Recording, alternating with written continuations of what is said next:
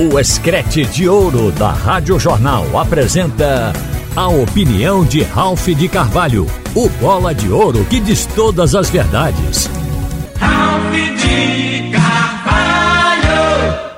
Minha gente, tem algo novo acontecendo no processo eleitoral do Clube Náutico Capibaribe.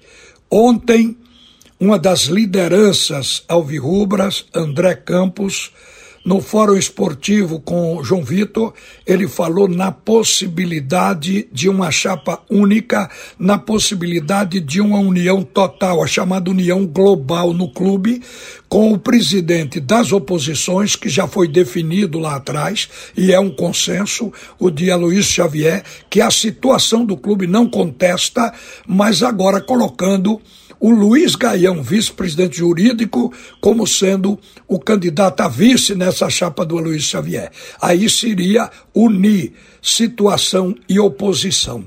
E isso é possível por algumas razões. Primeira delas, as oposições, e a gente tem que chamar de oposições, porque o Náutico tem várias correntes, as oposições, elas não se entenderam com relação ao nome do vice. Três nomes foram colocados e rejeitados, discutidos. A unanimidade, o consenso só permaneceu com relação ao candidato a presidente, o Aloysio Xavier, mas com relação ao vice, não. E, portanto, essa chapa até agora não foi montada.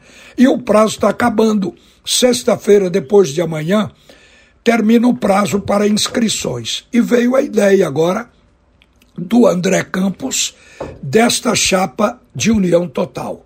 E por que eu acho que isso é possível? Porque a situação ela não é questionada pela oposição, com exceção do futebol. O que teve-se ponto de vistas diferentes foi com relação à montagem do time e justamente porque o time ele saiu cedo da Série C, fracassou em termos de futebol na competição. Mas ninguém questiona o trabalho, o gerenciamento do Clube Náutico Caparibe feito por Diógenes Braga, que está cuidando da SAF, todo mundo aplaudiu a SAF, até o valor mais ou menos estimado para que as ações sejam vendidas. Ninguém questionou o fato de que o Náutico está conduzindo bem a recuperação judicial. O Náutico se preparou até com a documentação para na hora que a justiça der o sinal verde, partir para receber aquela indenização pelo rompimento do contrato com o Odebrecht, o contrato do estádio. Então o Náutico, além disso, tem a promessa do Diógenes Braga de que vai passar o clube para o seu sucessor sem nenhum débito com relação às folhas de pagamento de funcionários e de jogadores e nenhum questionamento por dinheiro pelos jogadores que foram dispensados. Então eu acho que não tem margem para haver questionamento. O Náutico é um time, é um clube pacificado e é um clube que é possível isso que o André Campos levanta agora, a união e o consenso total, o consenso global do clube e não apenas um consenso de oposição, como se falou até agora. Então o Náutico está caminhando para isso e a gente vê essa probabilidade. Isso seria extraordinário, porque o Luiz Gaião, ele transita em qualquer setor. Ele é da situação, mas na oposição ninguém o questiona. Então está próximo do Náutico conseguir o verdadeiro objetivo de consenso.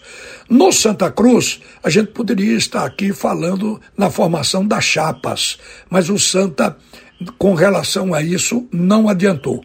A gente sabe até por ouvir dizer que o presidente do conselho, Marina Abreu, pretende concorrer neste pleito. A gente sabe que Zé Neves quer voltar a ser presidente do Santa Cruz e pode concorrer nesse pleito. E a gente tem por certo que Albertino dos Anjos já tem uma chapa pronta. Este é o que sinaliza realmente com a comprovação de que vai concorrer à presidência do Santa Cruz, porque ele anunciou inclusive a elaboração de um projeto de sociedade anônima, de SAF, que ele vai apresentar no dia 19 na federação. Mas o Santa Cruz ainda não está colocando na mesa, oficializando os nomes que vão concorrer.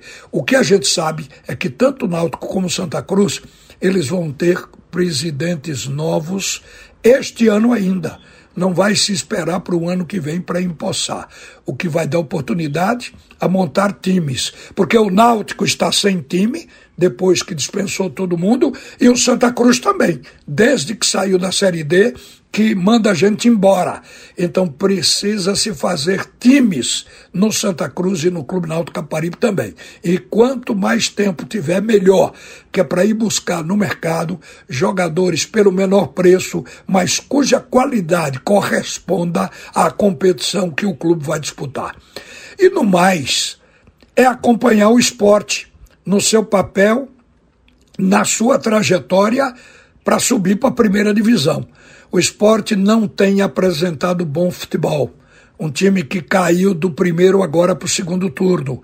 E é um time que tem oscilado. O técnico Anderson Moreira tem repetido a equipe, apesar de exaustivos treinamentos, de tempo demais para treinar, mas o time em campo não mostra evolução está com aquele futebol que tira a segurança do torcedor de que o time de fato vai conseguir o resultado. Porque a princípio se dizia o importante é o resultado, mas está vendo que para se conseguir resultado é preciso também ter desempenho. E o esporte não está tendo bom desempenho. Tem que mudar. Alguma coisa está sendo mudada, como no caso da defesa. A defesa do esporte ela vai ser alterada para o jogo contra o Juventude segunda-feira que vem, porque Thierry, um dos jogadores do compartimento defensivo que vem jogando mal. Tanto ele como Sabino. Eles caíram muito, estão jogando mal neste momento. Apesar de que foram jogadores sempre elogiados pelo desempenho, porque na verdade eles já jogaram muito bem, mas a fase não está sendo boa para os zagueiros. É tanto que o esporte, em seis jogos, os seis últimos jogos, já levou 14 gols. No lugar de Thierry, deve entrar o Alisson Cassiano. O Alisson já tem um pequeno histórico no esporte positivo.